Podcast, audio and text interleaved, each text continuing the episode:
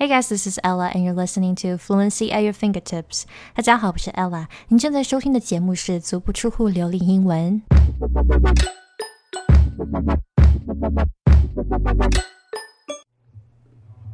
大家好，好久不见了。我知道我有很久很久没有更新喜马拉雅了，是因为最近我都在忙网课。网课结束了之后呢，我又忙着做招贤纳士的工作。因为现在接下来一步要把所有平台的内容都丰富化，也希望能够达到这个持续更新，所以我现在就来更新啦。我一直强调说，虽然有的时候更新的不及时，但是我不会断更的。那今天要讲的话题就是这么久以来一直有人问我，包括这次嗯网课的这个 publish 之后呢，有很多上完网课的朋友又一直来问我说，那到底三千应该要怎么掌握？就是呃生活中最常用到的这三千个单词。我说的这个三千单词是既是广义上的三千，就是你可以去百度上搜啊，你去。嗯，很多单词书或者这个词汇书里面都有范围的，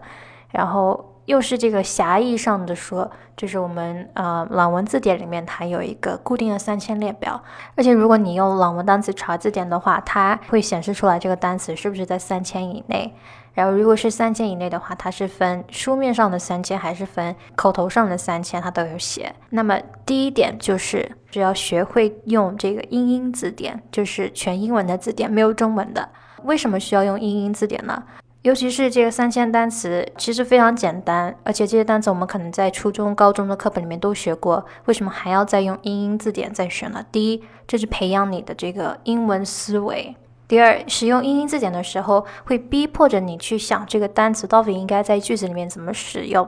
然后它的搭配有哪些，它的跟其他近义词的区别有哪些，这些是就是简单的中文翻译是做不到的，尤其是口语的时候，呃，如果平时你习惯了用英英字典的话，那么脑子里面就省去了中文翻译成英文的这一步，就可以直接想到英文。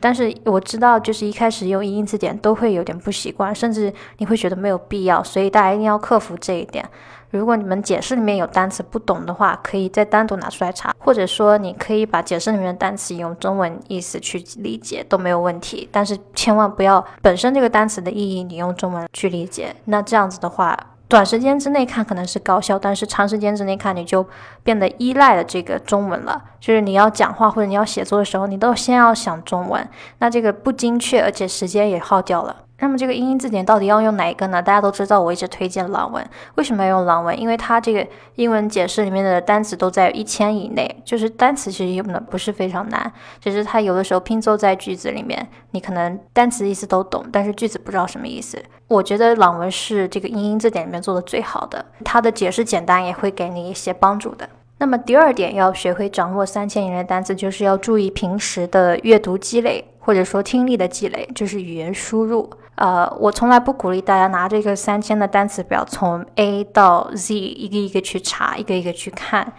这样做你会发现有很多单词有很多意思，你根本没有办法一下子就查出来。所以要结合这个阅读，要结合这个上下文。你今天看到这个文章里面用到这个单词到底是什么意思？就这样子的去理解、去掌握单词是最好的。然后第二点就是要时常做笔记，而且这个笔记你会发现你会重复做好几个笔记，尤其是在一开始的时候，因为你原先都没有任何的阅读，原先没有接触这些真实的英语，就比如说美剧里面的单词啊。然后 VOA 里面的单词你都没有接触过，没有认真去查，没有认真去挖里面到底是什么意思，所以你一开始查的时候，这个效率是比较低的。但是低只是因为你有太高的这个要求，你是想说我马上就把这个意思记住啊，你这样比就会觉得低。但是长期积累下来之后，你会发现很多单词你是一个组一个组记的，就是它相关联的单词你会一起记下来，而不是单独的去记哪一个单词。那么这边要注意一下，有很多人会问我说：“老师，就是有一些单词它意思非常多，可能有四十多个、五十多个，这时候该怎么办？”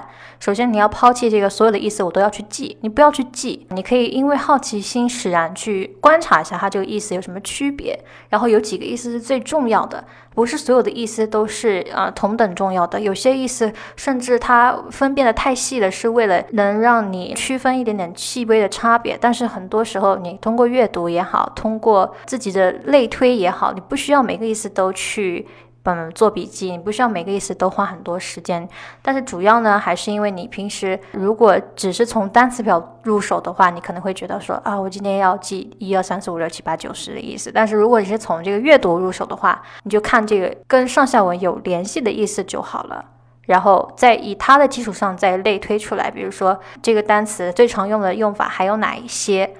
好像这些单词的用法，我在哪个美剧里面有看到过，以前都没有搞清楚，现在知道为什么了。你不要去抵抗它，你不要去觉得说这又是多一个任务。就是单词越多的意思，你应该觉得越开心，因为它一般来说这些单词都是非常常见的，然后老外经常用。其实老外用的都是非常简单的单词，但是它的意思、它的用法你未必懂。所以这个时候你懂了这些的话，你应该觉得很高兴才对。但是你不要逼迫着自己今天马上就记住，因为你平时看的太少了。然后在掌握这三千单词的同时，我还要再强调一下，我这个层次烂掉了，就是千万千万不要去背单词，千万千万不要去背这些意思。就是你现在记不得是有原因的，是因为你平时看的太少了。很多单词你需要重复的去接触啊，不要重复的去背，就是重复的去接触，重复的去记笔记，多看看它的用法，多写一写它的例句，这样就是最好的。就俗话说，好记性不如烂笔头嘛，就是虽然是很土的一种说法。但是就真的是这样子的，你去背，什么叫背呢？你就是坐在那边，然后大眼瞪小眼的盯着这个单词表，你盯了半天，它也不会无缘无故的跑进你的脑里，对吧？而且问题是你背了之后，你还未必会用，就你看阅读的时候就没有办法反应过来这个是什么意思，这个跟其他单词搭配起来是什么意思？因为有很多单词它。尤其是动词，比如说 take 跟 take off，它是两个不同的意思，所以你到底要背哪一个呢？这是第三点。然后第四点的话，就是心理上你不要去畏惧，你不要去觉得这三千很多，越是去纠结说，哎，我要马上掌握这三千，你会被这个心理压力阻止到你的行动，就是你会压力太大，就是要求太高。然后行动太少，就是眼高手低嘛。有的时候你对自己的要求太高，就一天的当天的要求太高的话，会阻止你这个放宽视野，就是视野放得远一点。所以你不用太担心说，呃，我今天为什么这才记了一个单词，或者才记了两个单词，或者一个单词都没搞定，那么多意思。不要不要不要，我们要结合这个阅读，要结合这个上下文，然后你要注意，就是我有没有每天都付出时间。